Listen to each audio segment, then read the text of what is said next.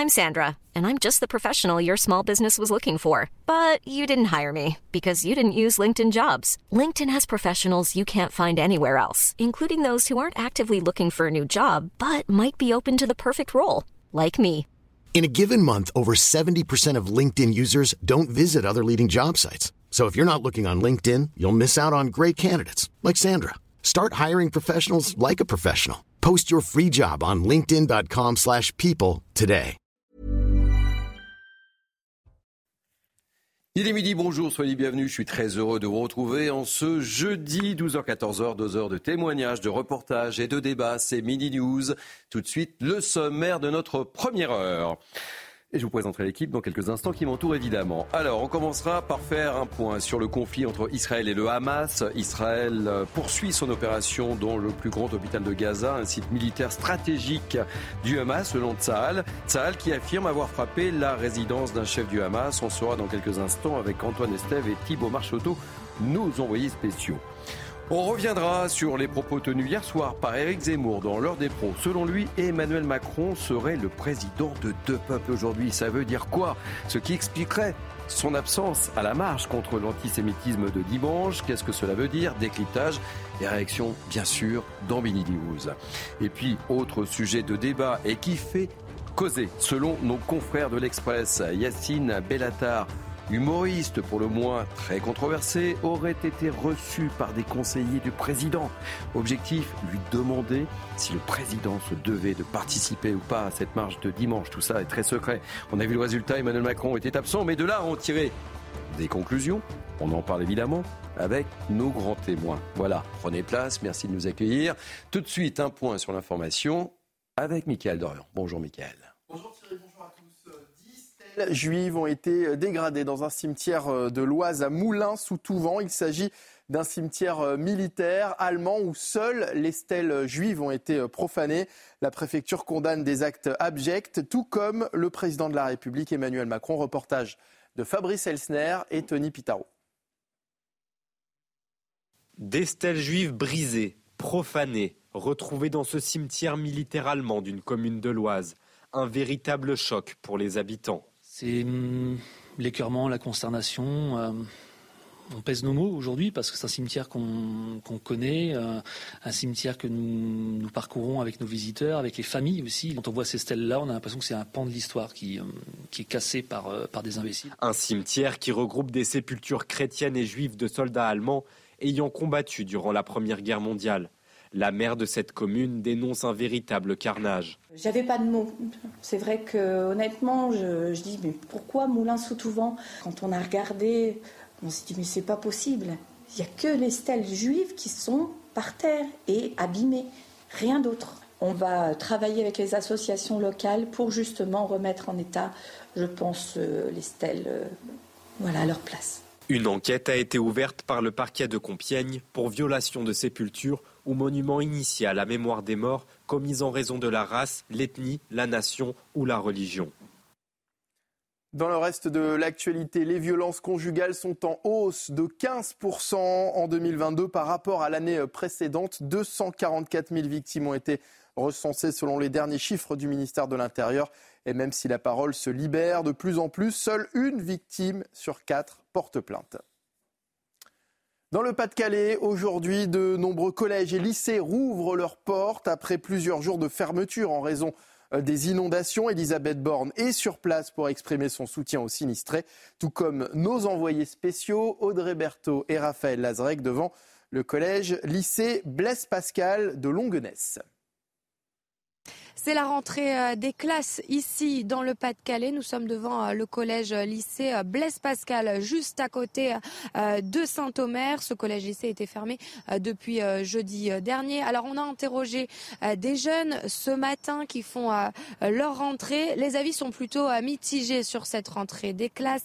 Certains sont très contents de retrouver leurs copains. Ils nous expliquent que le temps était très long à la maison et que les cours en distanciel étaient très compliqués, surtout pour ceux qui passent par exemple le bac de français. D'autres évoquent aussi le confinement, donc une période très sombre. En ce qui concerne les écoles du premier degré, les écoles primaires et les écoles maternelles, elles devaient rouvrir seulement lundi, mais au vu de l'amélioration des conditions météorologiques, eh bien le préfet a décidé de les rouvrir également aujourd'hui sur les 1290 écoles du Pas-de-Calais. 1269 euh, vont euh, rouvrir, sauf pour les communes évidemment les plus touchées euh, par les inondations. Mais donc globalement, c'est une rentrée des classes pour tout le monde dans le Pas-de-Calais. Audrey Berthaud dans le Pas-de-Calais et les images de Raphaël Lazrec pour CNews. On termine avec des images des Bleus. À présent, l'équipe de France se mobilise contre le harcèlement scolaire à travers un clip vidéo. On y retrouve le sélectionneur Didier Deschamps, des membres du staff et bien sûr les joueurs comme la star parisienne Kylian Mbappé. Regardez. Bon, tu vas en cours aussi pour apprendre avec tes profs. En tout cas, tu ne vas pas à l'école pour être malheureux. Que ce soit sur les réseaux sociaux, en classe, dans la cour, en sport, le harcèlement, c'est inacceptable. Il y a plein de gens qui sont là pour t'aider. Tes amis, ta famille, tes profs. Il y a même un numéro que tu peux appeler, c'est le 3018. Si tu vois qu'un copain, qu'une copine, qu'un camarade de classe souffre, fais comme nous on ferait en équipe de France.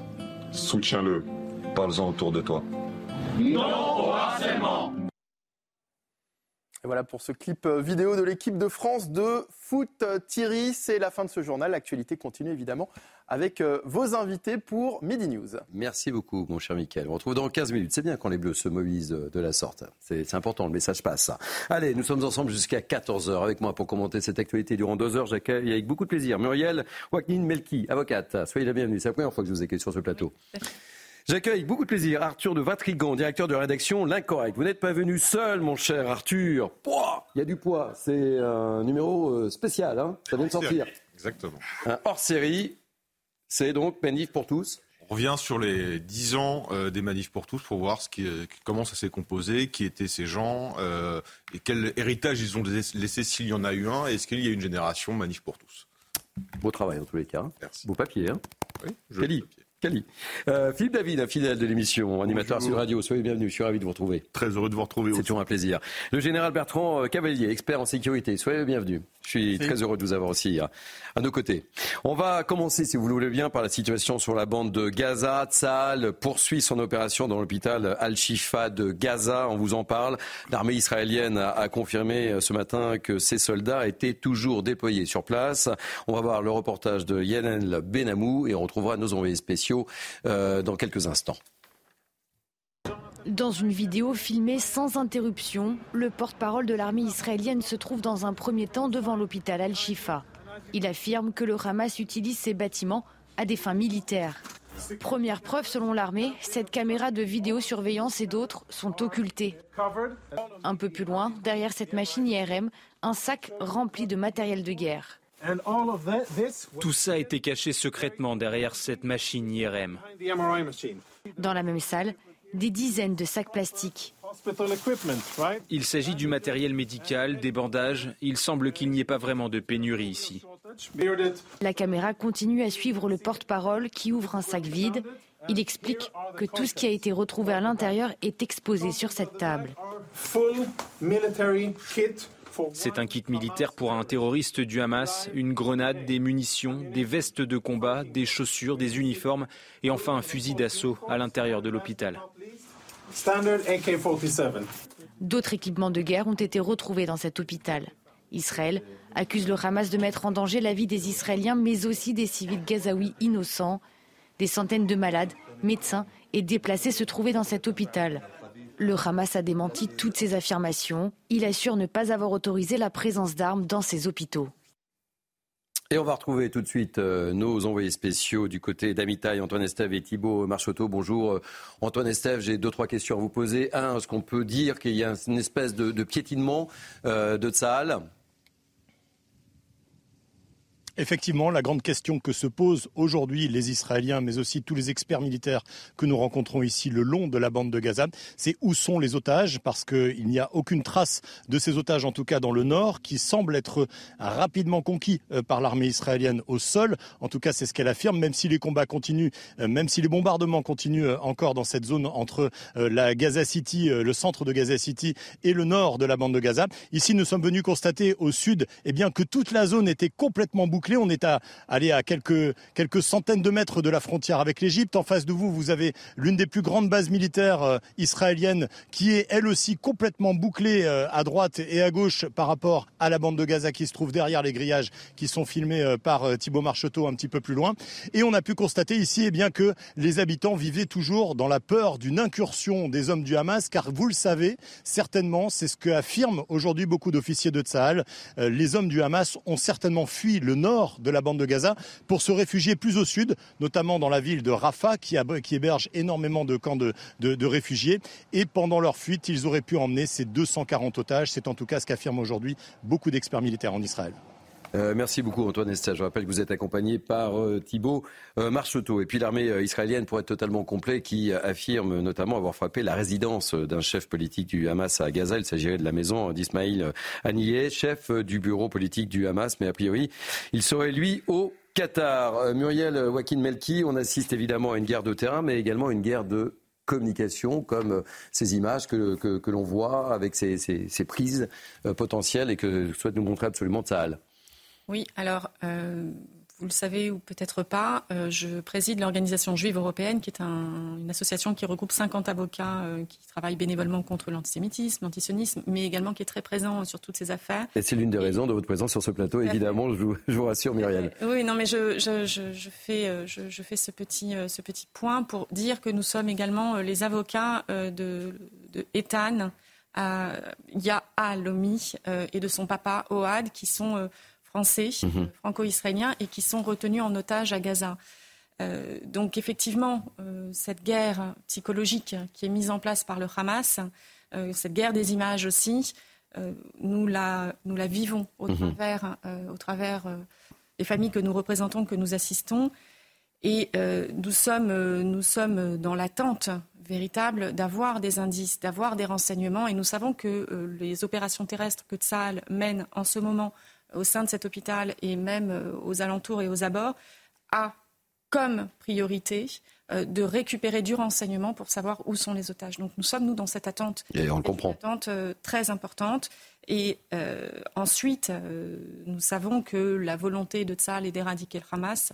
nous avons une, une, position par rapport à ça qui est très claire. C'est la volonté de l'ensemble du peuple d'Israël qui est de mettre un terme à la barbarie de de ce, groupe terroriste. Et oui, euh, pour reprendre votre question, il y a une guerre euh, psychologique qui est en place. Elle n'a échappé à personne. Il y a des images qui circulent de part et d'autre. Euh, on, peut, on peut remettre en cause, je pense de manière assez simple et assez facile, les images qui sont proposées par le Hamas parce qu'on a eu des précédents et qu'on sait mhm. que bien souvent il y a de la propagande et c'est systématiquement le cas. Sur les euh, images qui sont proposées par Tzal et notamment de ces incursions euh, au sein euh, des hôpitaux ou sur le terrain, j'ai pour ma part la conviction que c'est une, aussi une volonté d'informer, mhm. d'informer pour expliquer pourquoi est-ce que pourquoi on s'attaque à l'hôpital. Pourquoi, on s'attaque à l'hôpital Évidemment. On le sait, vous l'avez redit à de nombreuses reprises sur le mhm. CI. Euh, sur euh, CNews. Pardon, sur CNews. S'il vous plaît. Ils l'ont peut-être dit chez nos amis, mais on l'a beaucoup dit ici aussi. Je crois que c'est très très fortement dit sur CNews. C'est le pluralisme, il n'y a aucun problème, on les salue. Autant pour moi. Non, je vous en prie. Autant pour moi. Euh, je, voilà, c'est une information qui a circulé. Aujourd'hui, mhm. elle ne fait plus vraiment débat. On mhm. sait que le Hamas utilise les hôpitaux, les écoles mhm. pour, pour se servir de ces bases-là, parce qu'en principe, dans le droit international, ce sont des bases qu'on ne peut pas attaquer.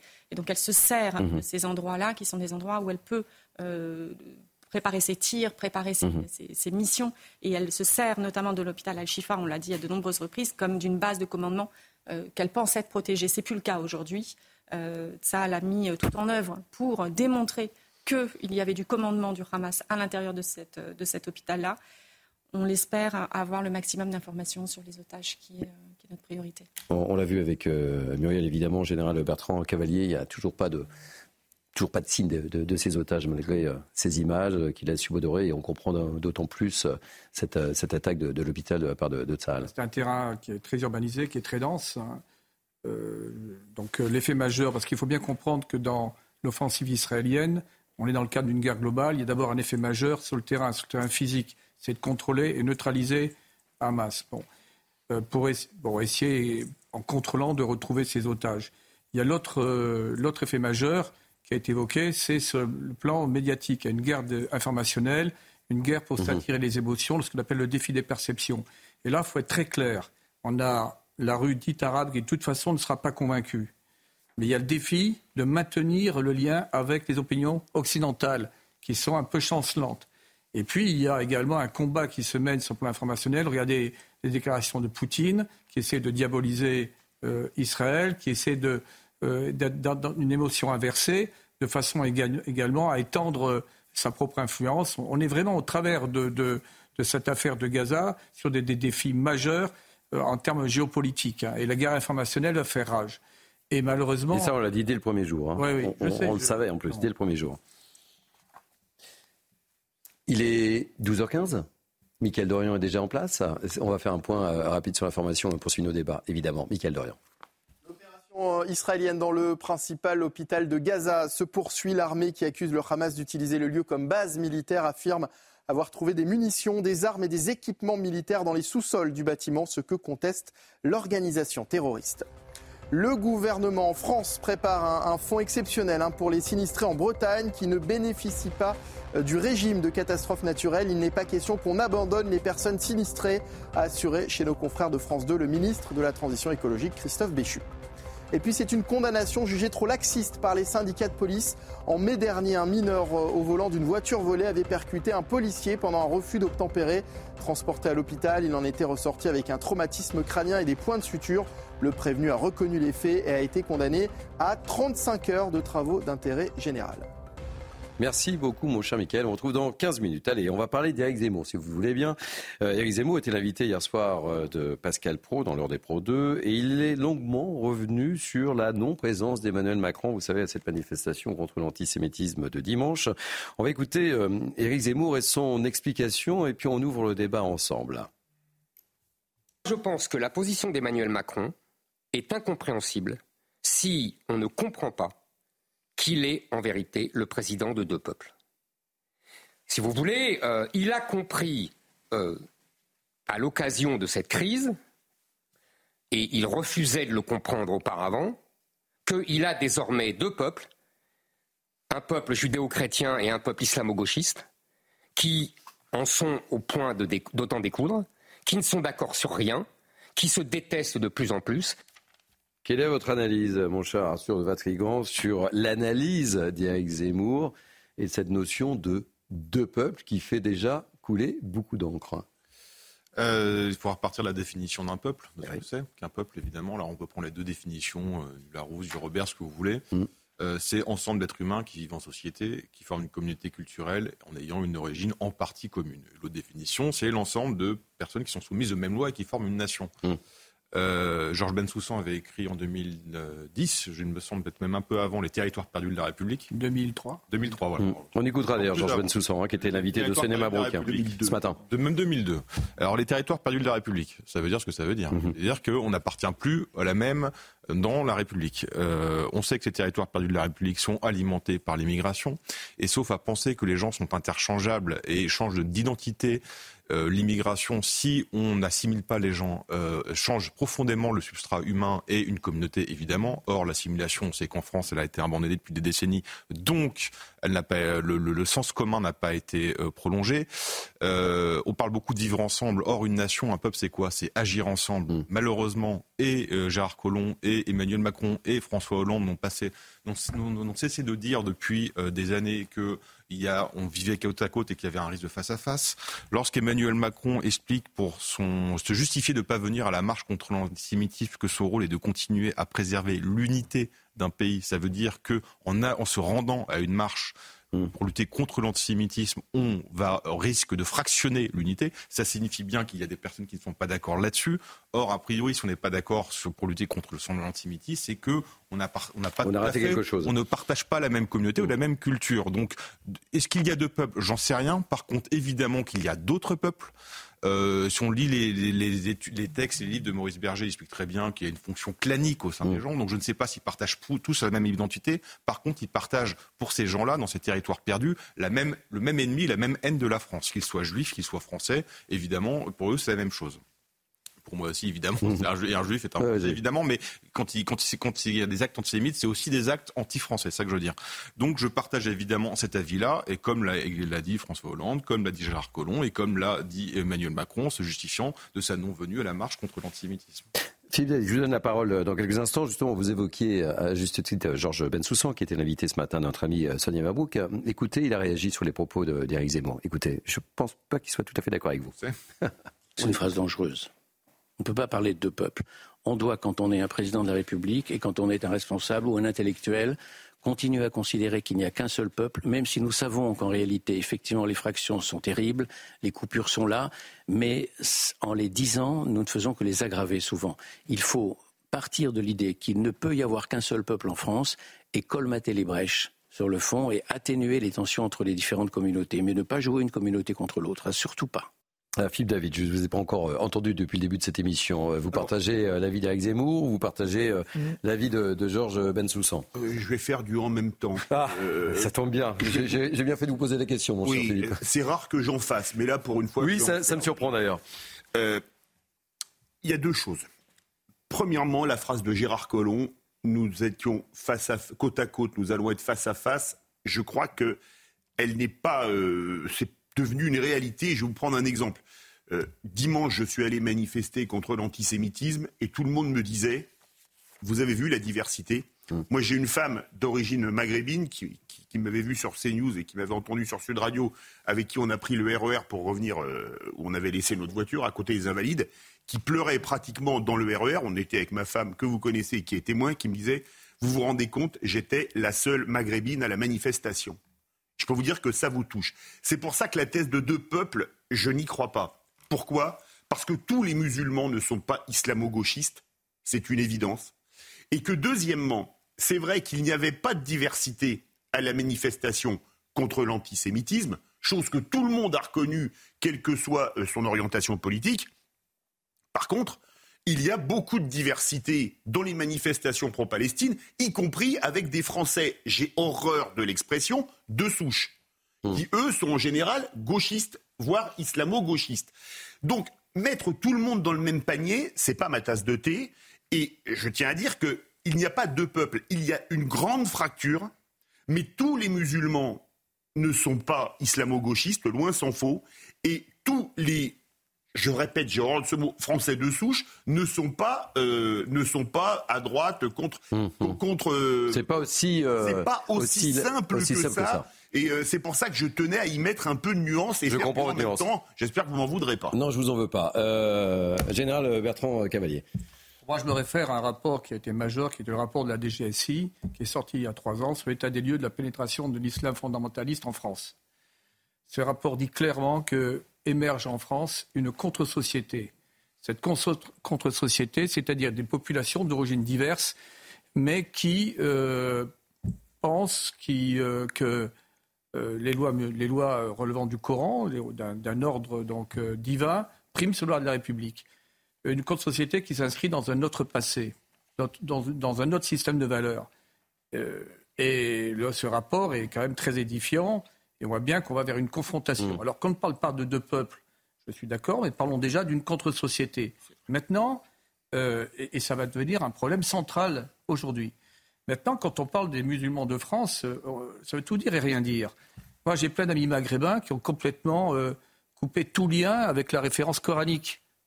On n'en entend pas parler parce qu'ils sont totalement intégrés, assimilés, et, et ils vivent euh, la citoyenneté telle qu'elle était définie par Enes Renan, telle qu'elle a été rappelée par Marc Bloch, je l'avais cité longuement dimanche dernier sur vos plateaux. Hein, je suis né en France, j'ai bu aux sources de la culture de la France, j'ai fait mien son passé, je ne respire bien que sous son ciel et je me suis efforcé mon tour de la défendre de mon mieux. Sauf que cette profession de foi patriotique, euh, donc républicaine, elle n'est pas récitée par cette contre-société. Il récite mhm. une profession de foi qui nous est tout à fait opposée. Mais je terminerai sur, sur soi-disant, cet essentialisme dire les musulmans. Donc il y a d'abord, il y a nombre de Maghrébins dont on n'entend pas parler. Ils sont très nombreux. J'ai plein d'amis. Mhm. Et qui euh, n'ont plus du tout de lien avec le Coran. Il y a une deuxième partie qui garde un lien, mais un lien ténu, un lien bon. Et puis, il y a une partie qui est travaillée depuis 20 ou 30 ans par les structures fréristes ou wahhabistes et qui est fondamentalement qui est opposé à la société française et à ses valeurs. C'est ça la réalité. Allez, on va marquer une première pause dans ce Midi News Weekend. Euh, je vous donnerai la parole, évidemment, à Muriel euh, Joaquin Melki sur, sur le sujet. Et puis, on parlera des, vous savez, des, visiteurs du soir qui vont comme ça, là. Je vous parlerai d'un visiteur du soir. je fais référence, évidemment, à l'émission de notre ami Frédéric Tadi. Mais là, on parlera de, de, Yacine Bellatar, euh, qui serait allé, selon nos confrères de l'Express, euh, prodiguer quelques conseils. Alors, je dis pas, on dit pas hein, qu'il a rencontré Emmanuel Macron, loin de là. Mais on en parlera, restez avec nous, mais on reviendra sur cette notion de peuple avec vous, euh, Muriel euh, Wakin euh, Melki. Allez, à tout de suite. Il est un petit peu plus de 12h30 en ce jeudi. Beaucoup de sujets à aborder dans Bini News. On se retrouve dans quelques instants avec mes invités. Mais tout de suite, un point sur l'information avec Michael Dorian. L'ONU demande une enquête internationale sur les violations des droits humanitaires dans le conflit qui oppose Israël au Hamas. Les allégations de, violence, de violations multiples du droit international humanitaire, quels que soient leurs auteurs, exigent une enquête rigoureuse, a déclaré le haut commissaire aux droits de l'homme de l'organisation. Un camp militaire en plein Paris pendant les Jeux Olympiques. Ils seront logés sous des tentes sur la pelouse de Reuilly, un lieu stratégique pour s'assurer de leur réactivité pendant leur mission sécuritaire. Selon les observateurs, plus de 15 000 militaires pourraient être mobilisés pour les Jeux cet été. Et puis un an de prison avec sursis requis euh, à l'encontre du, ministre de la Justice, Éric Dupont-Moretti. Une peine juste et significative pour le procureur général de la Cour de cassation.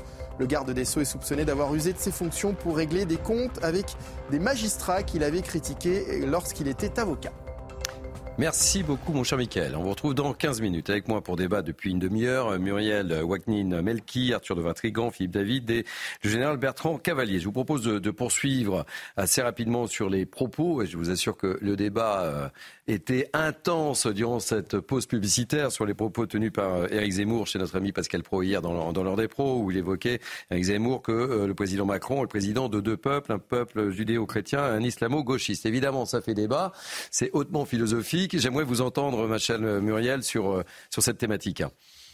Alors, moi, je ne fais pas de philosophie, je suis très pragmatique. Ben justement, c'est pour ça que c'est important que vous soyez là. Euh, les, les, volontés de, de diviser euh, pour mieux régner de, de M. Zemmour n'engagent que lui. Et c'est son analyse, c'est son interprétation des propos du président Macron, de, sa, de son absence tout mmh, simplement mmh. à la manifestation. Moi, l'absence du président Macron à la manifestation m'a vraiment posé un problème. J'y ai vu une faute politique et j'y ai vu une faute morale aussi. Euh, je considère qu'en fait, on était tous présents dans cette manifestation. Tous ceux qui sont venus manifester étaient là pour défendre les valeurs de la mmh. République. C'était ça. Le message qui devait passer avant tout, c'était on affirme tous notre volonté de lutter contre l'antisémitisme parce qu'on considère que l'antisémitisme est un fléau et parce qu'on considère que l'antisémitisme va à l'encontre des valeurs de citoyenneté et de fraternité que nous prônons en France. En ne venant pas à cette manifestation, je trouvais que le message qui était passé par le président était désastreux. Et je l'ai dit et je le redis, je mhm. considère que c'est une faute morale. D'autant qu'il y avait deux anciens présidents de la République qui étaient présents. D'autant que euh, les anciens présidents étaient présents, d'autant que dans les manifestations précédentes qu'on avait évoquées, euh, en 2015 notamment, euh, le président en exercice était également présent et que ça ne faisait pas véritablement de, il n'y avait pas d'obstacle à la présence d'Emmanuel Macron, si ce n'est euh, sa vision mhm. euh, des choses. On en discutera peut-être tout à l'heure euh, avec le sujet qui arrive sur M. Bellatar. Mais sans rentrer dans cette polémique-là, moi, ce que je souhaitais avant tout et ce que j'attendais de cette manifestation et ce que cette manifestation nous a apporté à nous, les combattants de lutte contre l'antisémitisme, c'est la notion d'unité, mhm. de fraternité. Euh, est-ce qu'il y a deux peuples en France euh, aujourd'hui? Non, euh, je ne rejoins pas du tout. Je pense qu'il y a un peuple de France, qu'il y a des divisions de part et d'autre, qu'il y a des difficultés avec une partie de la population. Je ne vise pas la population musulmane dans sa globalité, bien loin de là, je le dis à chaque fois. On a des difficultés avec les personnes qui se revendiquent d'un islam radical. Les difficultés proviennent de cette frange-là de la population. On a également une difficulté avec les représentants politiques de LFI. Voilà. Et ça, euh, c'est aussi euh, prégnant. Aujourd'hui, euh, dans la lutte contre l'antisémitisme, on constate. Vous parliez justement de cette unité. Eric Zemmour s'est exprimé aussi hier soir. Je propose de l'écouter à nouveau et puis on, on réagit très rapidement on découvre qu'il veut bâtir l'unité avec les antisémites, puisque en vérité, c'était une marche pour, contre l'antisémitisme. Bon, c'est pas une marche pour Israël. Mais en vérité, son argumentaire n'est pas qu'il veut bâtir l'unité. Il veut éviter l'affrontement. Il veut éviter la guerre civile. Il a une peur bleue. C'est encore une minute, monsieur le bourreau. Donc, moi, je dis qu'on ne comprend pas cette position si on ne voit pas ce qui se passe en France. Il a raison, euh, Eric Zemmour, euh, Arthur de Vatrigan. On a vu une manifestation dimanche dernier au nom de l'unité qui, malgré euh, les déclarations des responsables politiques qui ont tout fait pour transformer cette marche en cirque, et malgré le temps affreux, bon après il y avait François Hollande dans la manifestation, mmh. forcément ça, ça peut attirer que de la pluie, il y avait ah. quand même du monde. Ça y est, quand il, y avait, il y avait quand même du monde, évidemment. Mais je vous rappelle qu'il y avait avant d'autres manifestations pro-Palestine. Et derrière le pro-Palestine, il y avait des manifestations surtout anti-France et anti-juives. Or, qu'est-ce que ces manifestations exprimaient? Je pense que ces manifestations étaient exprimer, en fait la, présence voulue euh, et démonstrative d'un nouveau peuple, tout simplement. Et pardon, en France, depuis des décennies, si on n'arrive pas à voir ça, il faudra qu'on change de lunettes, mais on a deux civilisations qui s'affrontent. Une qui est là depuis mille ans, qui veut toujours continuer à faire ce qu'elle a fait, une autre qui est conquérante, qui intimide par la force. Et je peux pas, et je peux, si vous voulez, vous faire toute la litanie des gens qui sont fait agresser, des gens qui sont fait torturer, des gens qui sont fait assassiner pour ce qu'ils sont, c'est-à-dire pour des Français. Ça, c'est une réalité. Et vous avez, dans ces territoires perdus de la République, je reprends l'expression de Georges Bensoussan, une autre souveraineté qui s'exprime avec d'autres mœurs, d'autres lois, d'autres cultures, d'autres économies. Allez, on va parler, euh, et vous l'avez évoqué, euh, ma chère Muriel, de ces visiteurs du soir traditionnellement le président de la République euh, reçoit. Là, c'est une information qui a été euh, donné par nos confrères euh, de, l'Express, euh, Yacine Bellatar, vous connaissez, humoriste, aurait été reçu donc par des conseillers d'Emmanuel Macron. cette rencontre a eu lieu quelques jours avant la marche et l'objectif c'était de savoir si Emmanuel Macron devait ou pas se rendre à cette manifestation. A priori, vous avez la réponse, puisqu'on vient de l'évoquer. Emmanuel Macron ne s'est pas rendu. Est-ce qu'évidemment, il y a eu des liens, etc., et qu'il y a un lien de cause à effet Je vous propose d'écouter justement euh, Georges Bensoussan euh, sur, euh, sur cette affaire, et puis on ouvre le débat sur cette visite et quelle importance il faut lui accorder. J'ai hâte de vous entendre. Si les faits sont avérés, hein, je n'en sais rien. Si les faits sont avérés, s'il a pris conseil par le biais de ses conseillers, bien sûr, auprès de Yacine Balatar, qui est un humoriste, rappelons-le, qui n'est pas un politique, ni un journaliste, ni un intellectuel, alors c'est à peu près de la même eau que la minute de silence qui a été euh, respectée à l'Assemblée nationale pour la mort de Naël, fin juin ou début juillet, je crois, 2023. Euh, Est-ce qu'on imagine le général de Gaulle prendre conseil auprès d'un humoriste avant de prendre une décision capitale? Imagine-t-on le général de Gaulle recevoir Fernand Reynaud pour lui demander ce que pourrait penser la France profonde de sa participation à telle ou telle action? Où en est arrivée la fonction présidentielle? Où en est-on arrivé dans la désinstitutionnalisation de la société? Au sens où le principe d'autorité s'est effondré et où cette présidence-là ne l'incarne plus. Ça, vous imaginez Gérald de Gaulle avec Fernand Reynaud et là, euh, on ne peut pas faire la comparaison entre, entre Yacine Bellatar et Fernand Reynaud. Euh, pour être totalement complet, pour ouvrir le débat, il y a eu évidemment des réactions politiques. On va les, on va les découvrir très rapidement. François-Xavier Bellamy. Euh, regardez, c'est donc à Yacine Bellatar, ni Charlie, ni euh, Nice, Géry du CCIF, condamné pour des menaces de mort, que l'Isée a demandé si le président devait marcher contre l'antisémitisme pour être averti euh, que ce soit une erreur irréparable, la honte absolue. Et puis, autre réaction que, que je vous soumets, c'est effectivement celle de Marine Le Pen, c'est donc auprès de Yacine Bellatar, récemment condamné pour menace de mort et connu pour euh, ses accointances avec les islamistes que le chef de l'État prend conseil sur sa participation à la marche contre l'antisémitisme. Donc, euh, je précise, il revient d'être prudent, puisqu'on n'a aucune preuve. Euh, a priori, il n'y a pas eu de réunion, mais a priori, il y a quand même eu contact avec les conseillers d'Emmanuel Macron. Tour de table, vous en pensez quoi? Philippe David. préféré, pour rester sur Fernand Reynaud, qu'il appelle le 22 à Agnières, comme ça ne répondait jamais, ça aurait évité d'avoir Yacine Bellatar. Non, faire venir quelqu'un condamné quand même à 4 mois de prison avec sursis pour des menaces de mort. Ouais, ouais, c'est pas, pas un retard de paiement de contravention pour des stationnements qui ont dépassé le temps. Je trouve ça assez bizarre. Mais vous savez, on parlait souvent de la désacralisation de la, de, du président. Moi, plus rien ne m'étonne. Vous savez, à l'époque, pour la fête de la musique, dans la cour de l'Elysée, on jouait du Beethoven. Hmm. Maintenant, c'est un truc qui est à cheval entre une rêve partie euh, et... Euh, le monde a changé, et une mon cher. Le monde a changé. Vous voyez ce que je veux dire? Donc, à l'époque, les visiteurs du soir, ils s'appelaient, tiens, il y a des gens qu'on connaît bien sur CNews, Julien Drey, Jacques. Seguela, Antoine Riboul, patron de Danone. Ben aujourd'hui, c'est Yacine Bellatar. Mais que vous voulez, on a décrédibilisé, on a désacralisé la fonction présidentielle. Et je dois dire que s'il y a bien un domaine dans lequel Emmanuel Macron a excellé depuis sept ans, c'est ce domaine-là. On génère.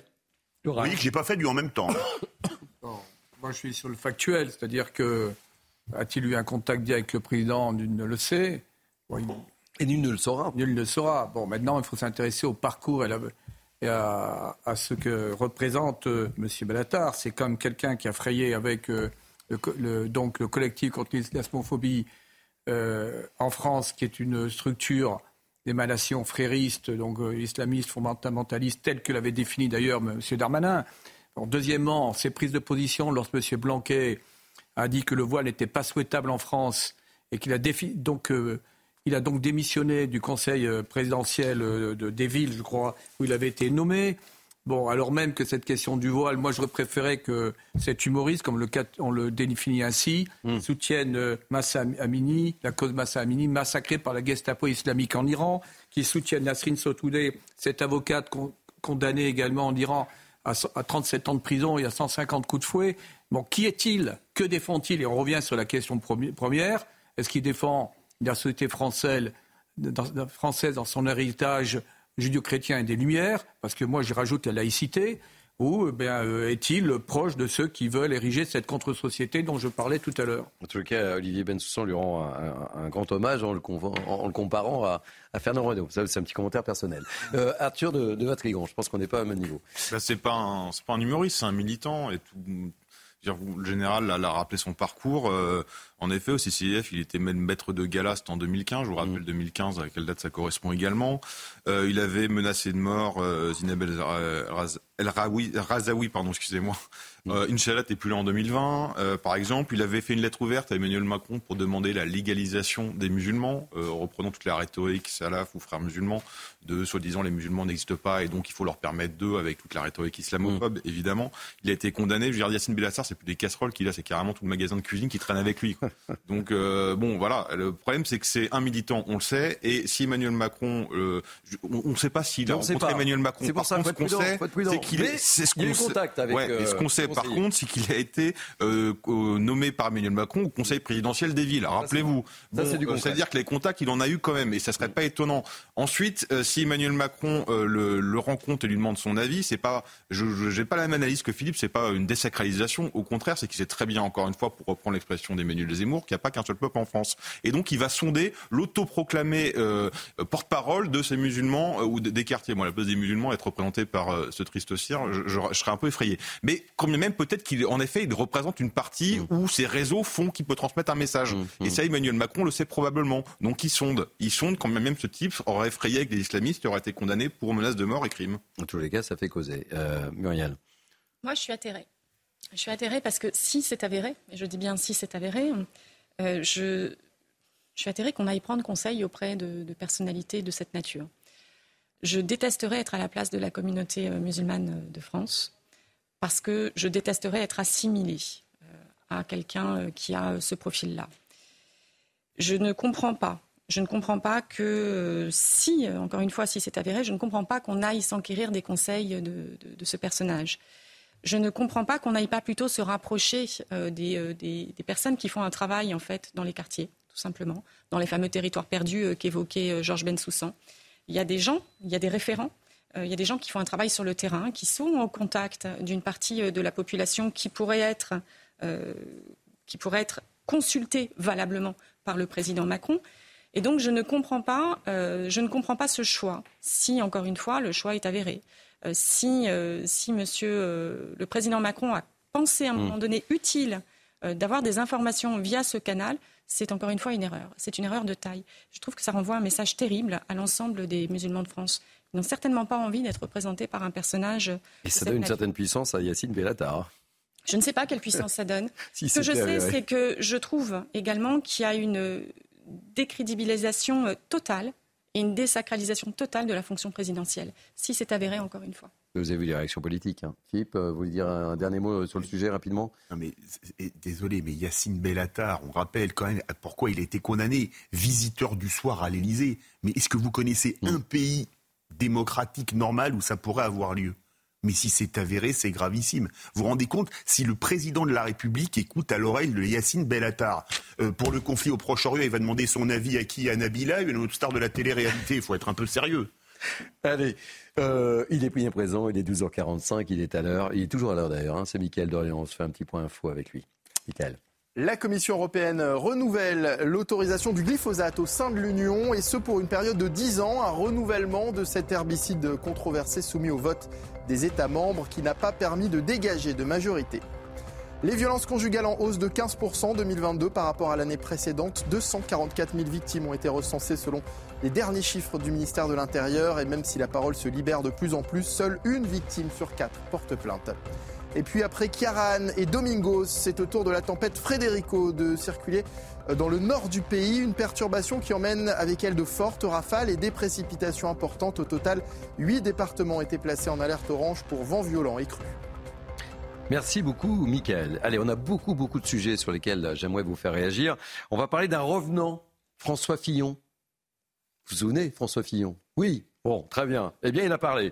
Euh, et, c'est assez intéressant. On n'a pas beaucoup de temps, mais j'aimerais quand même vous faire euh, réagir. Euh, il dit notamment dans les colonnes de, Valeurs Actuelles, il a pris la parole pendant l'Assemblée générale de son association Agir pour la paix au Moyen-Orient. En gros, en substance, c'est une espèce de, de mea culpa. Vous me direz ce que vous en pensez, parce qu'il a quand même été Premier ministre. Hein. Nous avons refusé de voir monter le danger totalitaire islamique. Quel constat, en général il a quand même écrit un ouvrage où il évoquait un peu, sans forcément approfondir le sujet, mais enfin il faisait déjà le constat. Mais force est de constater que la classe politique, dans son majorité, été dans le déni, dans le refus de voir les choses, sachant que ce n'est pas nouveau. Euh, le totalitarisme, cette idéologie totalitaire, elle se développe en France depuis 40 ans. Bon. Euh, elle également, elle a imprégné euh, les pays, elle imprègne les pays dits du monde arabe où euh, tout l'islam des Lumières, la laïcité, tout cela euh, maintenant est aux oubliettes, mais on est aussi fautif parce que l'Occident, c'est lui qui a quand même euh, initié le phénomène des talibans. Hmm. les alliances avec les wahhabites, c'est quand même l'Occident, pour faire en sorte que les pays dits arabes se, rompent leurs liens également, qui étaient tous des majoritairement progressistes, laïcs. C'est qu'on a, on a détruit également les deux États fondamentalement laïques qui étaient l'Irak et la Syrie, hein, où il y avait des partis mmh. N'oublions pas que le bas, ça veut dire renaissance en arabe, et qu'ils mettaient l'arabité avant l'islamité.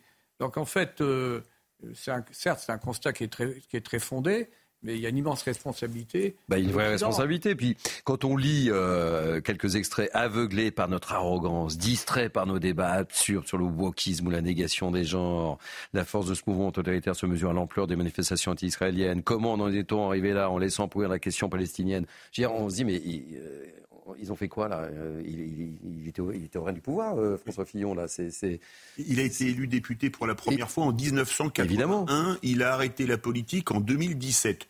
Donc, euh, c'est-à-dire qu'il ne s'est rien passé là. Et en fait, et là on fait le bilan en 2013, en 2023 pardon. Un mec de Georgina Dufoy. Je suis responsable mais pas coupable. Vous voulez que je vous dise? Arthur. ça rejoint. Arthur de Vatrigan. Vous savez, Gérard Larcher en disant que c'était une responsabilité collective. En fait, non, euh, tout le monde n'est pas coupable, euh, tout le monde n'est pas responsable. Au contraire, même ceux qui. Euh, alors François Quillon, c'est peut-être le moins pire de ceux qui étaient au pouvoir, parce qu'en effet, en 2017, il avait sorti un livre sur le péril islamique, mm. islamiste. Donc, mais tous ceux qui ont essayé d'alerter, d'ouvrir les yeux, de sortir des choses, ont été pariarisés par toutes ces élites qui aujourd'hui disent on est tous coupables. Non, on n'est pas tous coupables. Vous êtes coupables et il y en a et vous êtes coupables aussi d'avoir pariarisé, d'avoir donné une mort sociale à des gens qui essayaient de vous ouvrir les yeux, ce qui était assez compliqué à l'époque. Euh, après, ce que, ce dit François Fillon, il y a plusieurs choses intéressantes dans sa tribune. Il dit, euh, aveuglé par notre arrogance, oui, je pense qu'il y a une arrogance occidentale. Euh, mm. Bon, ok, très bien. Distrait par nos débats absurdes sur le wokisme ou la négation des genres. C'est pas si absurde que ça, parce que à partir du moment où le débat absurde, comme il dit sur le wokisme ou la négation des genres, c'est que vous pilonnez de l'intérieur votre civilisation. Et à partir du moment où votre civilisation et votre identité n'existent plus, bah, c'est jackpot pour une civilisation qui débarque. Mm. Elle arrive sur un terrain vide et elle peut construire la sienne. Donc il y a un problème. Ensuite, il y a autre chose qui dit, et ça, ça c'est un peu plus embêtant, c'est quand il dit qu'on a une menace russe surestimée. Ça me fait penser un peu à Dominique de Villepin quand vous avez des anciens premiers ministres qui ont bossé ou qui frayent avec des entreprises russes ou des, États, des entreprises étrangères ou des États euh, étrangers, on se demande toujours ce qu'il y a derrière. Et là, là-dessus, je trouve ça un peu douteux comme phrase, d'autant qu'il euh, faut rappeler qu'il a été jusqu'en 2022 au conseil d'administration de deux entreprises importantes russes, dont une étatique. On va marquer euh, une pause dans ce mini news parce que c'est déjà la fin de la première heure. Hein. Euh, on a beaucoup de sujets. Avec vous, les mi-temps vont très vite. Oui, les mi-temps vont très vite, effectivement. on a beaucoup de sujets évoqués durant cette deuxième heure. Restez bien avec nous. On, prendra la direction de Moulins sous Touvent, euh, où dix stèles juives ont été dégradées dans un cimetière militaire allemand. on en parle avec nos grands témoins. À tout de suite. Il est 13h, bonjour, merci de nous accueillir, c'est Mini News, partie 2. Voici le sommaire de cette deuxième heure. On va encore, hélas, parler d'actes antisémites. Quand cela va-t-il s'arrêter? À Moulins sous Touvent dans l'Oise, c'est le choc, la révolte, euh, l'indignation. Dix stèles juives d'un cimetière militaire allemand ont été victimes de dégradation? Témoignages sur place et réactions sur ce plateau, évidemment. Dans Mini News, on évoquera également un sondage exclusif CNews. C'est ça, 67% des personnes sondées sont favorables à ce qu'on supprime les minima sociaux pour les étrangers. Sondage que l'on commentera ici avec nos grands témoins. Enfin, on évoquera également cette affaire qui fait beaucoup, beaucoup réagir. Il avait percuté un policier avec sa voiture volée. Il l'avait traîné sur une vingtaine de mètres. Cela s'était passé à Nantes. C'était en mai dernier. Le mineur responsable de cette agression a été condamné à 35 heures de travaux d'intérêt général. Une peine qui fait évidemment réagir. Je poserai la question à mes grands témoins et nous serons avec Jean-Christophe Couvi, unité SGP Police. Voilà pour le programme très chargé de cette deuxième heure et lui est toujours fidèle au rendez-vous de Mini News. C'est Mickaël Dorian. Rebonjour Mickaël. Rebonjour Thierry, bonjour à tous. En Israël, les familles des otages réclament au gouvernement un accord immédiat pour leur libération. Un nouveau rassemblement avait lieu hier soir à Tel Aviv. Il faut dire que jusqu'à présent, l'offensive israélienne a donné peu de résultats concernant les otages. La pression est donc de plus en plus forte sur le Premier ministre Benjamin Netanyahou. Pendant ce temps, l'opération israélienne se poursuit dans le, le principal hôpital de Gaza. L'armée qui accuse le Hamas euh, d'utiliser le lieu comme base militaire affirme avoir trouvé des munitions, des armes et des équipements militaires dans les sous-sols du bâtiment, ce que conteste l'organisation terroriste. Les détails de Yael Benamou. Dans une vidéo filmée sans interruption, le porte-parole de l'armée israélienne se trouve dans un premier temps devant l'hôpital Al-Shifa. Il affirme que le Hamas utilise ces bâtiments à des fins militaires. Première preuve selon l'armée, cette caméra de vidéosurveillance et d'autres sont occultées. Un peu plus loin, derrière cette machine IRM, un sac rempli de matériel de guerre. Tout ça a été caché secrètement derrière cette machine IRM. Dans la même salle, des dizaines de sacs plastiques. Il s'agit du matériel médical, des bandages. Il semble qu'il n'y ait pas vraiment de pénurie ici. La caméra continue à suivre le porte-parole qui ouvre un sac vide. Il explique que tout ce qui a été retrouvé à l'intérieur est exposé sur cette table. C'est un kit militaire pour un terroriste du Hamas, une grenade, des munitions, des vestes de combat, des chaussures, des uniformes et enfin un fusil d'assaut à l'intérieur de l'hôpital. D'autres équipements de guerre ont été retrouvés dans cet hôpital. Israël accuse le Hamas de mettre en danger la vie des Israéliens, mais aussi des civils gazaouis innocents. Des centaines de malades, médecins et déplacés se trouvaient dans cet hôpital. Le Hamas a démenti toutes ces affirmations. Il assure ne pas avoir autorisé la présence d'armes dans ces hôpitaux. Retour en France à présent, où dix stèles juives ont été euh, dégradées dans un cimetière de l'Oise à Moulins, sous Touvent. Il s'agit d'un cimetière militaire allemand où seules les stèles juives ont été profanées. La préfecture, tout comme le président de la République, condamne des actes abjects.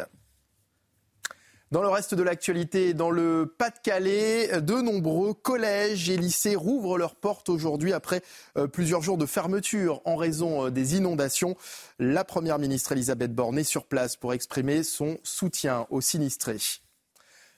Le Pas-de-Calais, où de, nouvelles perturbations hein, sont attendues euh, aujourd'hui selon Météo France. Cette nouvelle dépression nommée Frédérico risque de causer de nouvelles inondations euh, dans le département. Il est prévu entre 30 et 40 mm de pluie supplémentaires, ce qui inquiète particulièrement les habitants déjà touchés par la première euh, précipitation.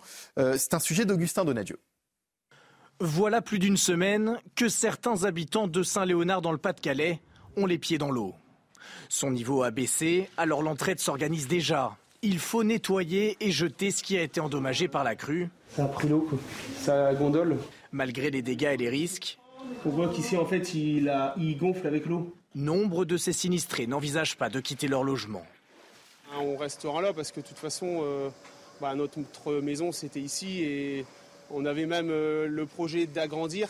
Donc euh, alors on va réfléchir à comment faire, mais pour le moment on restera là, c'est sûr, on fera ce qu'il faut pour euh, dire que ça n'arrive plus. Pourtant, le danger guette. De nouvelles pluies sont attendues aujourd'hui sur ces sols déjà saturés en eau. Alors de la soupe, du pain, demandez à votre épouse. Alors la municipalité s'assure que ses administrés ne manquent de rien. Des personnes d'un certain âge euh, qui souhaitent rester là, on vient vérifier derrière euh, si tout va bien, on est venu les faire évacuer cette nuit en les faisant monter à l'étage plutôt. Euh, et puis on vient prendre soin d'eux, voir s'ils ont besoin de nourriture, etc. Les trois cours d'eau du Pas-de-Calais ont été placés en vigilance orange. La première ministre Elisabeth Borne est attendue dans le département ce matin. Et voilà Thierry, ce qu'il fallait retenir de l'actualité à 13h sur CNews. À tout à l'heure. Et on retrouve à 13h15 très précisément. Voilà. Le rendez-vous est pris. Allez, c'est la dernière ligne droite, la dernière heure pour Mini News. Euh, J'allais dire week-end, mais non, mini news, tout simplement. C'est l'habitude, la force de l'habitude. Avec moi pour commenter cette actualité depuis une heure, Muriel Waknin Melki, avocate, toujours en forme pour cette deuxième heure. Arthur de Vatrigan, directeur de la rédaction de l'Incorrect. Comme vous me l'avez offert, je refais une petite pause pub pour euh, votre euh, hors-série, l'Incorrect, Manif pour tous, le vrai récit d'une contre-révolution qu'on retrouve partout dans les bonnes épiceries, évidemment partout. Euh, Philippe David, animateur euh, sur radio, toujours très heureux de vous avoir. Général Bertrand Cavalier, expert en sécurité, toujours un plaisir de vous avoir. Élise Benkemoun, rédactrice en chef à Radio Judaïka, qui nous a rejoint. Soyez la bienvenue pour cette deuxième heure. On va commencer cette deuxième heure en évoquant, euh, Michael l'évoquait également dans, dans, son journal, hélas, des actes antisémites. Dix stèles juives ont été dégradées dans un cimetière militaire allemand de l'Oise à Moulins-sous-Touvent. Là-bas euh, reposent des soldats allemands ayant combattu pendant la Première Guerre mondiale. On voit ce sujet de Fabrice Elsner avec le récit de Tony Pitaro. Des stèles juives brisées, profanées, retrouvées dans ce cimetière militaire allemand d'une commune de l'Oise. Un véritable choc pour les habitants. C'est hum, l'écœurement, la consternation. Euh, on pèse nos mots aujourd'hui parce que c'est un cimetière qu'on connaît, euh, un cimetière que nous, nous, parcourons avec nos visiteurs, avec les familles aussi. Quand on voit ces stèles-là, on a l'impression que c'est un pan de l'histoire qui, euh, qui, est cassé par, euh, par des imbéciles. Un cimetière qui regroupe des sépultures chrétiennes et juives de soldats allemands ayant combattu durant la Première Guerre mondiale. La maire de cette commune dénonce un véritable carnage. J'avais pas de mots. C'est vrai que honnêtement, je, je dis mais pourquoi Moulin sous Touvent Quand on a regardé on s'est dit, mais c'est pas possible. Il n'y a que les stèles juives qui sont par terre et abîmées. Rien d'autre. On va travailler avec les associations locales pour justement remettre en état, je pense, euh, les stèles euh, voilà, à leur place. Une enquête a été ouverte par le parquet de Compiègne pour violation de sépulture ou monument initié à la mémoire des morts commis en raison de la race, l'ethnie, la nation ou la religion. Avant d'ouvrir le, débat, je vous propose d'écouter euh, la réaction euh, d'Emmanuel Macron qui s'est exprimé justement.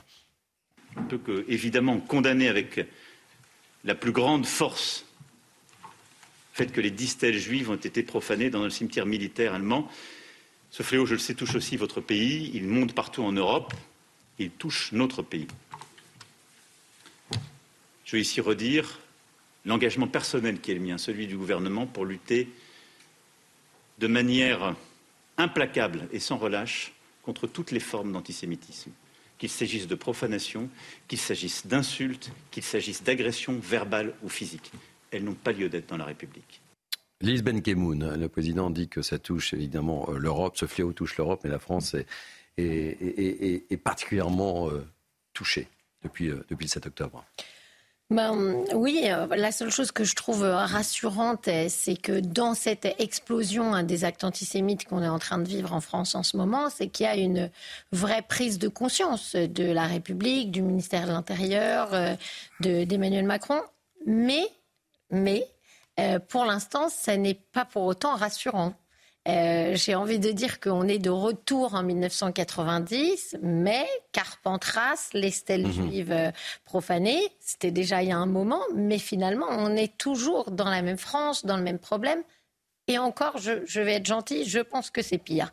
L'explosion des actes antisémites aujourd'hui, en dehors, au-delà des mots d'Emmanuel Macron qui, sont normales dans mmh. sa fonction et qui sont rassurantes, comme je le disais, pour la République française, moi, je voudrais vraiment, parce que vous le savez, en temps normal, j'habite en mmh. Israël, je voudrais avoir l'impression, quand je viens en France, que la lutte contre l'antisémitisme est l'affaire de tous et pas seulement des juifs. Alors, c'est Quelle est votre perception, justement?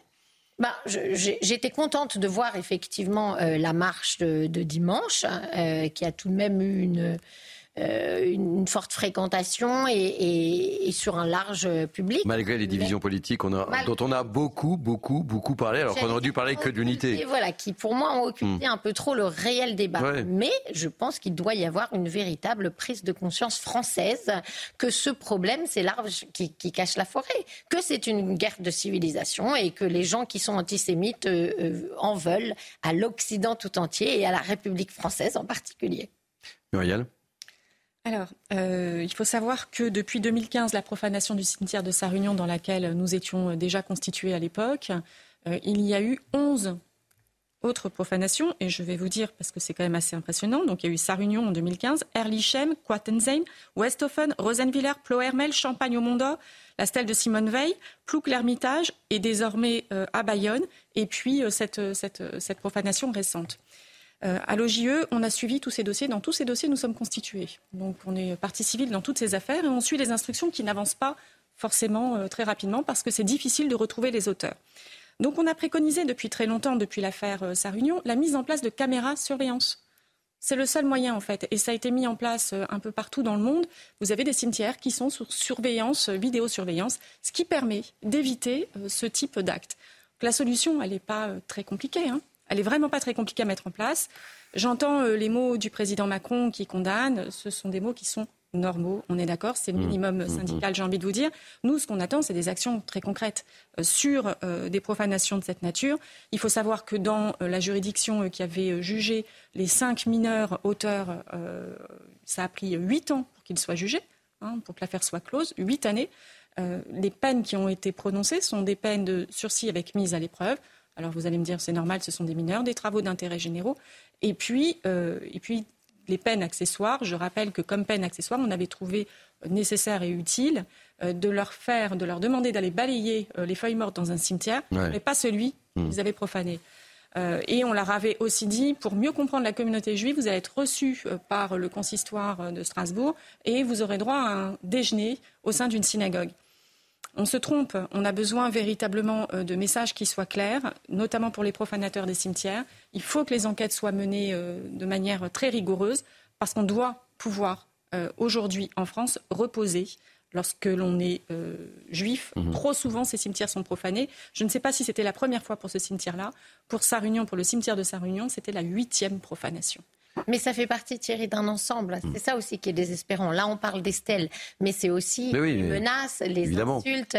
Euh, c'est euh, se faire euh, taguer avec une croix nazie ou Palestine Free ou je ne sais quoi d'autre, sa boîte aux lettres. On a l'impression que ça a libéré beaucoup de choses le 7 octobre, hélas. Au lieu, finalement, au lieu d'avoir la réaction d'empathie on aurait pu attendre après euh, le pogrom du 7 octobre, les, exactions terribles hein, dont on a. Euh, mais on a l'impression qu'il n'y a pas de limite surtout. C'est ça. Et vous faites référence aux années 90, mais on a indiscutablement franchi un cap. on a euh, complètement indiscutablement. franchi un cap. Et la parole s'est totalement libérée. Elle était déjà décomplexée sur les réseaux. On le sait depuis mm. plusieurs années maintenant. Mais les passages à l'acte qu'on observe, et qui sont à plus de 1000, 1500, mm-hmm. hier c'était les derniers chiffres, ces passages à l'acte-là viennent aussi dire quelque chose Qu'est-ce que ça nous dit? Qu'est-ce que ça nous apprend sur l'état de notre société? Comment ça se fait qu'on n'a pas eu d'empathie euh, au sein de la communauté euh, nationale française? Pourquoi est-ce qu'on n'a pas eu, euh, finalement, la communauté juive de France Pourquoi est-ce qu'il n'y a pas eu un phénomène d'empathie? Et au contraire, il y a eu une flambée des actes antisémites et de ces passages à l'acte-là. Et ça, je crois que ce qui s'est passé en Israël a été un catalyseur. Qu'est-ce qu'on a raté? On a raté, je pense, l'éducation, on a raté l'encadrement, on a raté les peines de justice qui ne sont jamais suffisamment strictes et jamais suffisamment sévères. Et les messages qu'on a passés même dans les dernières décisions qui sont tombées, sont des messages qui sont équivoques. Vous ne pouvez pas coller euh, du sursis. Le rendez-vous d'une République forte qui ne, qui ne, négocie pas, qui ne concède pas ce qui, ce qui n'est pas négociable. Euh, je prends plusieurs faits. Premièrement, les gens de confession israélite, je le redis, ont dû quitter Saint-Denis en masse. Ça, c'est un fait. Dans la République française, qui euh, honore Jean Moulin, qui chaque année euh, donc commémore le Veldiv. Donc on est sur euh, euh, véritablement une imposture morale et intellectuelle, hein, des grandes cérémonies, mais qui signifie quoi au regard, de, la réalité des faits Bon, les universités, certaines universités, des étudiants de confession juive ne peuvent plus, hein, ne peuvent plus y étudier. Mmh. Mais je vais, je vais ouvrir le débat. C'est quand même un pays, la France, où un militaire en tenue, on interdit aux militaires des armées de circuler en tenue. Quand vous parliez de quel pays, quelle démocratie, dans quelle démocratie est-ce possible que les soldats doivent se cacher? Donc le mal est très profond, et je reviens sur ce que disait l'ancien Premier ministre, mais la, classe politique a été d'une lâcheté sans nom depuis plus de 40 ans. Donc euh, on a baissé la garde, et les adversaires en ont profité. Maintenant, sur l'origine de ces faits, pour moi, d'abord, ça doit être du local parce qu'il faut connaître. Deuxièmement, c'est soit des, des jeunes néo-nazis, soit ce sont des jeunes hein, qui sont imprégnés de, l'idéologie fondamentaliste islamique. Allez, on poursuit le débat évidemment. Il est 13h15, il est toujours là. C'est Mickaël Dorian, on fait un point info. Mickaël. La Commission européenne renouvelle l'autorisation du glyphosate au sein de l'Union et ce pour une période de 10 ans, un renouvellement de cet herbicide controversé soumis au vote des États membres qui n'a pas permis de dégager de majorité. Les violences conjugales en hausse de 15% en 2022 par rapport à l'année précédente. 244 000 victimes ont été recensées selon les derniers chiffres du ministère de l'Intérieur. Et même si la parole se libère de plus en plus, seule une victime sur quatre porte plainte. Et puis après Kiaran et Domingo, c'est au tour de Frederico. Cette nouvelle tempête circule actuellement dans le nord euh, du pays. Une perturbation qui emmène avec elle de fortes rafales et des précipitations importantes. Au total, huit départements ont été placés en alerte orange pour vent violent et cru. Merci euh, Mickaël. On poursuit le débat avec, euh, mes invités, avec cette question également, euh, qui est hélas dans la ligne droite de ce, ce dont on vient de parler. Est-ce qu'on peut euh, sincèrement montrer toutes les images? Vous savez, il y a eu le, le fameux débat, certains journalistes ont, assisté, d'autres n'ont pas souhaité voir les images du, du 7 octobre. Est-ce qu'on doit les diffuser, les montrer, en tous les cas en parler, ça c'est sûr. Écoutez ce que disait Georges Bensoussan, historien invité de Sonia Mabrouk, et on poursuit le débat ensemble.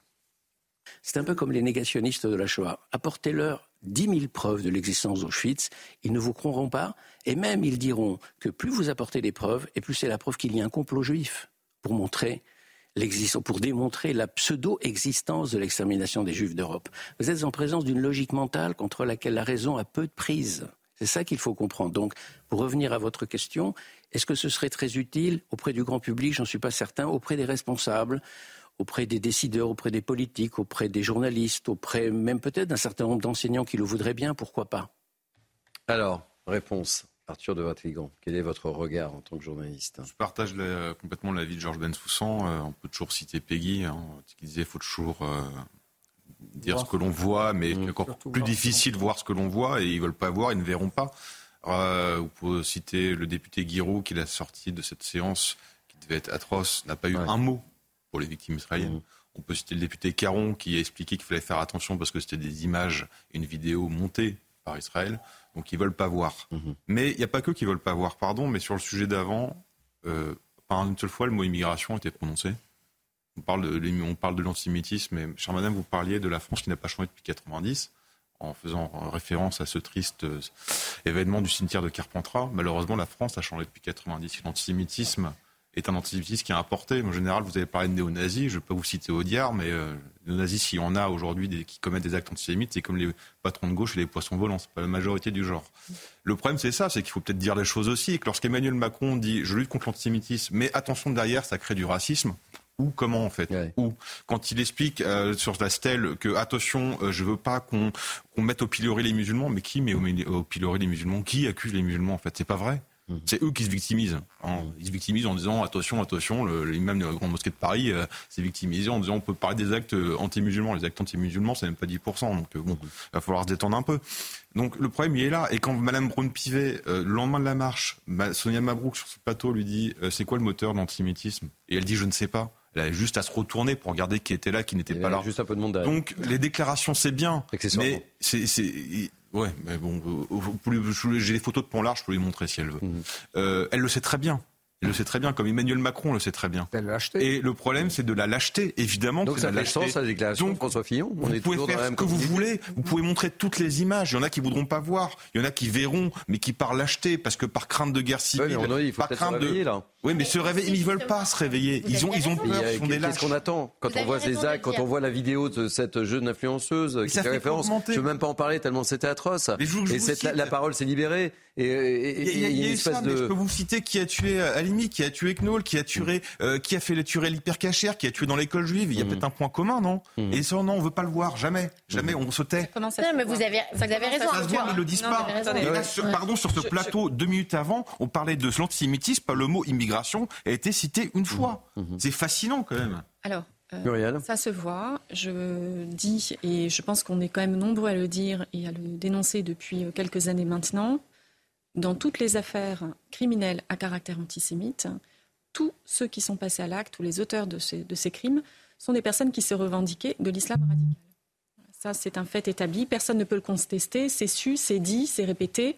Après que dans certains médias, euh, on, on soit un peu, euh, on soit un peu timide, un peu timoré, euh, pour le dire. C'est un vrai sujet aussi. Euh, vous n'arriverez pas forcément à trouver ce que je vous dis là dans tous les médias aujourd'hui. En tous les cas, sur CNews, on dit les choses. Sur hein. CNews, vous dites les choses. Dire les choses et, d'aborder tous les thèmes. ça, je pense que c'est une, c'est une réalité qui est incontournable et qui est incontestable. Après, euh, les analyses qu'on peut en tirer et les, euh, prédictions euh, sur l'avenir, est-ce que c'est en lien direct avec l'immigration? Est-ce que c'est une immigration qui n'est pas contrôlée? Est-ce que c'est une immigration qui n'est pas de qualité? Est-ce qu'on doit effectivement revoir la politique d'immigration? Je crois que toutes les questions sont posées aujourd'hui sur la scène politique. Et c'est l'objet de, quantité de discussions, de quantité de projets aussi de loi, puisque on le sait, il y a un texte qui est en train de passer à ce sujet. On verra bien ce que ça donnera. Mais là, aujourd'hui, nous, ce dont nous avons besoin concrètement, et je vous le redis, mhm. parce que l'affaire que vous évoquiez tout à l'heure, euh, de celle qu'on a surnommée la cannibale mhm. antisémite, euh, arrive à l'audience cette semaine. Elle sera jugée cette semaine par la 17e chambre correctionnelle de Paris. On, va voir, il faut avoir la peine. On va voir véritablement quelle sera le 22. Le 22, c'est la semaine prochaine, pardon. Moi, le je 22. quand même qu'on revienne juste sur le fait de montrer ou pas les images. Parce que, Arthur, vous avez raison, l'extrême gauche plus que l'extrême droite par rapport à ce que je disais tout à l'heure, mais montrer ou pas les images, pour moi, c'est pas là qu'est le débat. Le débat, il est, à mes yeux, sur le fait que si, au moment de la Seconde Guerre mondiale, on avait eu des images là où les gens disaient non, on ne savait pas, non, on n'était pas au courant. Donc, Ensuite, on dit, ben non, si on avait su, les camps de concentration n'auraient pas eu lieu, ne se seraient pas passés. Inutile de vous dire que c'est pas la perception qu'on en a aujourd'hui, puisque là, on a toutes les images, ça s'est passé, les gens le nient de toute façon.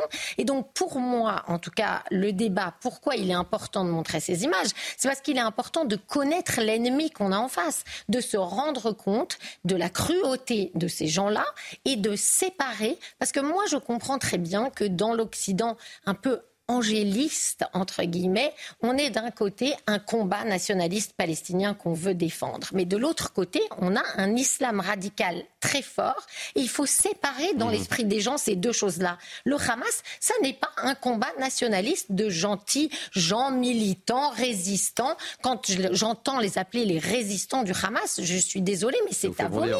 Ces gens-là mmh. sont des terroristes qui glorifient la mort, qui ont appelé leurs parents sur place pendant qu'ils étaient en train de massacrer des bébés, de violer des femmes, de décapiter des gens pour leur dire qu'il fallait les féliciter parce qu'ils étaient en train de faire ce qui est leur mission dans la vie. Eh ben, il faut voir ces images pour cette raison-là, pour qu'il y ait une prise. Ah, j'ai pas dit montrer à tout le monde. tout le monde n'est pas dit montrer à tout le monde. Gravissime. Et, quelle, est, votre position par rapport à ça Moi, j'aimerais bien, j'aimerais bien savoir. En, deux mots, euh, rapidement, que, que, je pense que là, les décideurs, et c'était très bien que, que, la projection ait eu lieu à l'Assemblée nationale, euh, et, et qu'après tous les gens qui effectivement ont des, des des positions avec des décisions à prendre, politiques et même sociales, doivent en avoir vu peut-être pas tous, ils ne veulent pas, mais au moins un peu. Enfin, ce qui est gravissime, c'est que plein de jeunes sont fascinés par cela, comme ils ont été fascinés par Fermera et fascinés par l'État islamique. Et ils sont plus nombreux qu'on ne le pense. On aurait pu poursuivre le, débat encore longtemps, évidemment, avec euh, cette, cette question que je, vous posais. Faut-il ou pas montrer ces, images? On va marquer une pause euh, dans ce mini-news et on se retrouve dans, quelques instants avec encore euh, beaucoup de sujets à aborder, hein, deux, trois sujets encore d'ici la, la fin de cette émission. Restez avec nous. Nous sommes ensemble jusqu'à 14h. Il est 13h30, le temps passe très vite hein, en ce jeudi pour Midi News. Nous sommes ensemble jusqu'à 14h. Tout de suite, un point sur l'information avec Michael Dorian. L'ONU demande une enquête internationale sur les violations des droits humanitaires dans le conflit qui oppose Israël au Hamas. Les allégations de violations multiples du droit international, quels que soient leurs auteurs, exigent une enquête rigoureuse, a déclaré le haut commissaire aux droits de l'homme de l'organisation. Un camp militaire en plein Paris pendant les Jeux Olympiques. Ils seront logés sous détente sur la pelouse de Reuilly un lieu stratégique pour s'assurer de leur réactivité pendant leur mission. Selon les observateurs, plus de 15 000 militaires pourraient être mobilisés pour les Jeux cet été. Et puis un an de prison avec sursis requis contre le ministre de la Justice Éric Dupont-Moretti, une peine juste et significative pour euh, le procureur général de la Cour de cassation. Le garde des Sceaux est soupçonné d'avoir usé de ses fonctions pour régler des comptes avec des magistrats qu'il avait critiqués lorsqu'il était avocat. Merci beaucoup Michael, on vous retrouve dans 15 minutes avec moi pour commenter l'actualité. Muriel Waknin Melki, Arthur de Vatrigan, Philippe David, Général Bertrand Cavalier et Lise Ben Kemoun. Allez, on va aborder un, sondage, si vous le voulez bien. Un sondage euh, CNews. Près de 7 Français sur 10 sont favorables à l'arrêt du versement des minima sociaux aux étrangers, comme le RSA. Donc c'est le résultat d'un dernier sondage. Et c'est à droite de l'échiquier politique. Vous voyez résultat du sondage, c'est à droite de l'échiquier politique que cette idée est la plus plébiscitée, avec 91% d'opinion favorable, un chiffre qui chute à 36% chez les électeurs de gauche. Faut-il arrêter de verser des minima sociaux aux étrangers? Vous voyez les résultats. Je propose d'écouter justement euh, Charles Pratt, ancien magistrat, sur les conditions euh, nécessaires pour bénéficier de ces minima. Et puis on, ouvre le débat et je vous poserai la question de savoir ce que vous en pensez. Et vous allez commenter avec moi, et je compte sur vous, ce sondage. Il y a des conditions de, de, versement, des conditions de durée de résidence, et aussi des conditions qui varient selon votre nationalité. C'est-à-dire si vous êtes étranger mais ressortissant de l'Union européenne, euh, vous avez le droit de toucher le RSA tout de suite. il n'y a pas de euh, condition de durée de résidence particulière en France, liberté d'établissement, de circulation, etc. pour les ressortissants de l'Union européenne. En revanche, si vous êtes étranger hors Union européenne, euh, il faut que vous soyez en France depuis au moins cinq ans avec un titre de séjour régulier pour pouvoir bénéficier du RSA. Sauf euh, dans certaines euh, conditions, si vous avez une carte de résident 10 ans, d'emblée, ou si euh, vous avez euh, les cartes pluriannuelles, ou si vous êtes algérien, puisque pour les Algériens, ils ne relèvent pas du même régime que les autres étrangers en vertu d'accords spécifiques, et donc les Algériens ne sont pas soumis à une durée de résidence d'au moins 5 ans pour bénéficier du RSA, puisque pour le droit commun pour les étrangers hors Union européenne, c'est 5 ans de résidence en France pour pouvoir bénéficier du RSA. Arthur, Arthur de Vatrigan, une petite réaction sur euh, ce sondage. Euh, ça vous surprend, ça vous étonne, mais quand on parle du climat et puis tous les thèmes qu'on a abordés au début de cette émission, il n'y a, pas trop de surprises finalement, si? Je trouve le chiffre pas encore assez haut, c'est étonnant parce que. Je m'attendais un peu à votre réponse en vous posant la question. tout simplement pour une question de logique, c'est que la grande majorité, en très grande majorité mm. des Français disent qu'il y a un problème avec l'immigration et qu'il faut mm. lutter contre. Euh, D'ailleurs, les responsables politiques de tous bords, hormis l'extrême gauche évidemment, s'accordent pour dire qu'il y a un problème et qu'il ah, faut faire une réforme et qu'il faut faire une loi. Or, il y a deux choses euh, principales qui, euh, qui la pompe aspirante. Vous avez euh, euh, les minima sociaux et vous avez le regroupement familial. Donc je ne comprends pas qu'il n'y ait pas autant de personnes qui souhaitent lutter contre l'immigration et qui souhaitent stopper les minima sociaux d'étrangers. Alors après, il faudra trouver le détail évidemment. Mmh, Charles Prats en a parlé. Vous avez des minima sociaux pour euh, les clandestins, des minima sociaux pour les demandeurs d'asile, des minima sociaux pour les étrangers, encore pas tous. Bon, voilà, il y a plusieurs minima sociaux. Il faudrait s'accorder pour savoir de quoi on parle et sur quoi il faudra ajuster. Mais si on, on, regarde juste par rapport à nos pays voisins européens à qui on compare, on se réfère sur l'immigration, le premier truc qu'ils ont, qu'ils ont arrêté, c'était ça. Mmh. Donc euh, soit on est raccord et on dit on veut lutter contre l'immigration et résoudre ce problème, dans ces cas-là on met le paquet, soit on veut pas vraiment le faire et dans ces cas-là on le fait pas. Muriel. Vous êtes d'accord? C'est pas assez. Euh, pas assez élevé le pourcentage? C'est peut-être pas assez élevé. Et puis, euh, j'ai toujours une certaine méfiance, moi, sur, les, euh, sur ce type de sondage, en fait. C'est-à-dire? Je sais pas, je me demande toujours quelles sont les personnes qui ont pu s'exprimer, dans quel Ça, c'est le propre de tous les sondages, vous bah savez, oui, sais ça, bien, les sais, sondages, ça type, pose, la question qu'on pose, la manière dont on la pose, euh, l'échantillon, je trouve que c'est compliqué, en fait, sur un sujet qui est aussi, euh, aussi épineux euh, et qui mobilise autant de, de sensibilités différentes. Je suis pas certaine de la pertinence d'un sondage sur, sur ce thème-là. Voilà, donc je suis Hmm. très réservée et je commente pas véritablement. Lise Moi, moi non plus, je, je vais- vous dire là-dessus, c'est pas tout à fait mon sujet. Moi, ce que j'ai retenu, c'était plutôt ce qui- ce qu'il y avait sur les, sur les infos sur l'ONU, le Haut Commissariat aux droits de l'homme. et, Mmh, Je comprends. Et euh, voilà, mais euh, après. euh, si vous pouvez choisir met- les thèmes de l'émission si, si vous voulez aussi, pas, C'est pas du tout. Mon côté gentleman euh, serait tenté de vous dire oui, C'est mais en l'occurrence, euh, l'interrogation sur laquelle je vous interroge, c'est- Non, je pense c'est qu'il ce faut, sondage. juste, il faut juste effectivement qu'il y ait des, des critères plus, Mmh. euh, plus clairs. Là, on voit que, que c'est normal. Je pense que les Français aient cette réaction aujourd'hui, parce qu'il y a la crise, la vie est dure et que. euh, Et puis il y a un contexte. Il y a un contexte. Il y a un vrai contexte. Donc voilà, il faut, il faut qu'il y ait plus de contrôle et, et, et que ça soit fait euh, différemment. En général, Si on parle de responsabilité politique, quel est l'objectif essentiel de- des politiques? C'est de préserver la cohésion d'une nation. Donc par rapport à cet objectif qui ne se sont pas appropriés depuis 40 ans, Hmm. quelles sont les mesures qu'ils doivent prendre? Ça, c'est une mesure parmi les mesures. Mais il faut avoir une, approche beaucoup plus large. Bon, quant à l'étranger en soi, c'est pas l'étranger en soi qui me pose problème. S'il vient dire, vient pour travailler, qu'il aime la France et qu'il adhère à nos valeurs, c'est ça. Là, on revient sur les questions centrales. Or, aujourd'hui, bon, le problème, il, est, posé, hein, puisqu'on a une société qui est en train de se déliter, avec une contre-société qui est de plus en plus massive. Hein. C'est pas moi qui le dis, c'est même Malek Bouti le dit, notamment. David. Moi, je crois que c'est pas monobloc. Euh, alors, évidemment, il y, a- il y a des problèmes d'aide sociale qui servent de pompe aspirante à l'immigration, et ça, ça pose souci. On parle notamment de l'aide médicale d'État qui va devenir l'aide médicale d'urgence, c'est évident. Euh, par contre, quelqu'un qui a travaillé pendant 30 ans en France, euh, qui a cotisé, qui a travaillé dur sur les chantiers, etc., puis qui a un accident de la vie et qui se retrouve au RSA en étant régulièrement en France depuis 15, 20, 30 ans, je, vois mal comment on pourrait lui supprimer les minima sociaux. Mais par contre, pour écouter euh, Charles Prats, que je connais bien, il faut lire ses livres Cartel des fraudes 1 et Cartel des fraudes 2.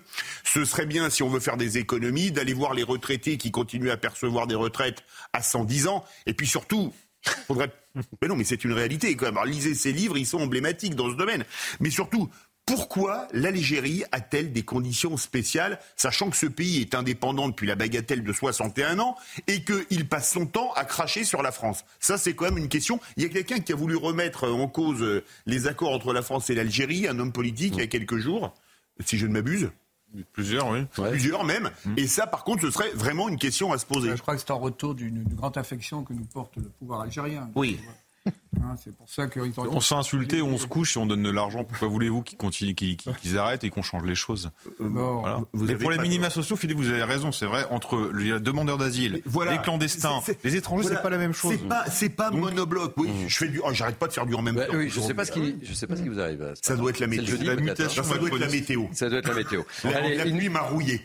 Il, nous reste 6 minutes, les amis. Euh, on, sera dans quelques instants avec Jean-Christophe Couvit, SGP Police. Pourquoi? Parce que je voudrais qu'on on évoque cette condamnation à Nantes qui fait beaucoup réagir. Et, je suis sûr que ça va vous faire réagir. Je rappelle les faits très rapidement. hein. Euh, En mai dernier, un mineur au volant d'une voiture volée avait percuté un policier pendant un refus d'obtempérer.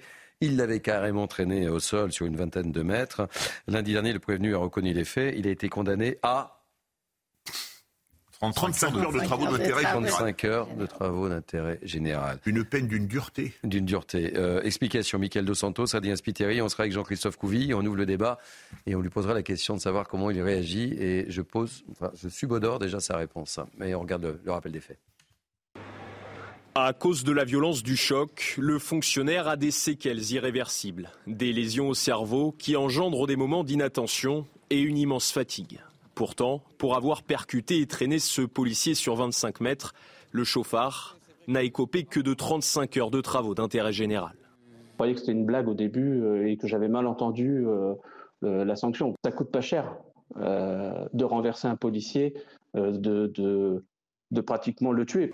Au volant du véhicule volé, le conducteur mineur au moment des faits met du temps à reconnaître son erreur.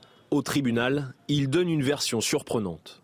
Il disait qu'il ne s'était pas rendu compte qu'il y avait un policier juste là à côté de lui, qu'il ne s'était pas rendu compte que le policier était accroché à la voiture et que euh, finalement, lorsqu'il s'en rend compte, il freine et réaccélère en se disant que comme ça, le policier va pouvoir gentiment descendre euh, et lui continuer son chemin.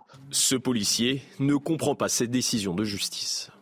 Pour nous, c'est un dégoût. Alors quel message euh, cette juge a voulu envoyer euh, à, au- à ce jeune, à, à l'ensemble des, des gens qui étaient dans la- dans la- dans l'assistance, à, à l'ensemble de la population La réinsertion du prévenu, rescolarisé et au comportement exemplaire depuis les faits, aurait joué en sa faveur. Le parquet a décidé de faire appel.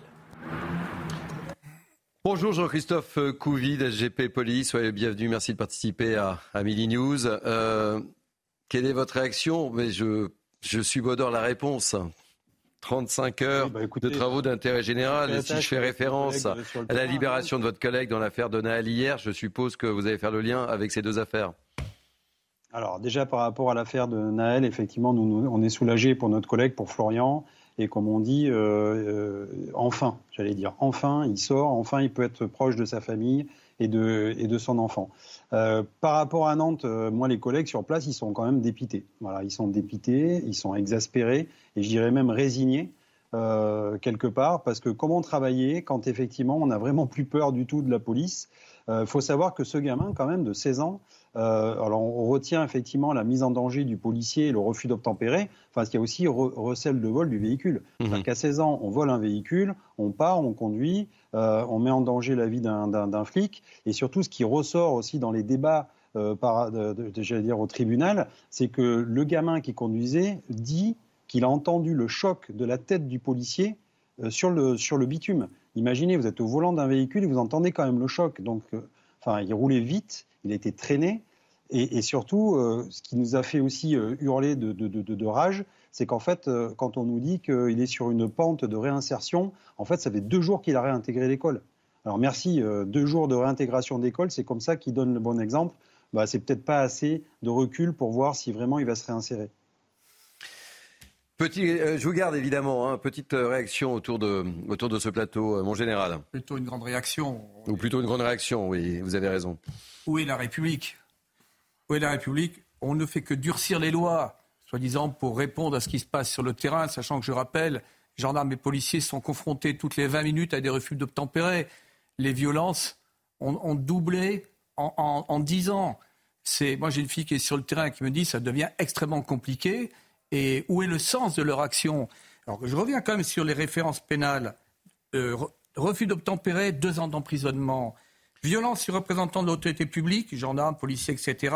Trois ans de prison lorsqu'il y a mo- moins de huit jours d'ITT, incapacité temporaire de travail. Là, selon les informations, c'est 30 jours. Et là, c'est 50 de prison.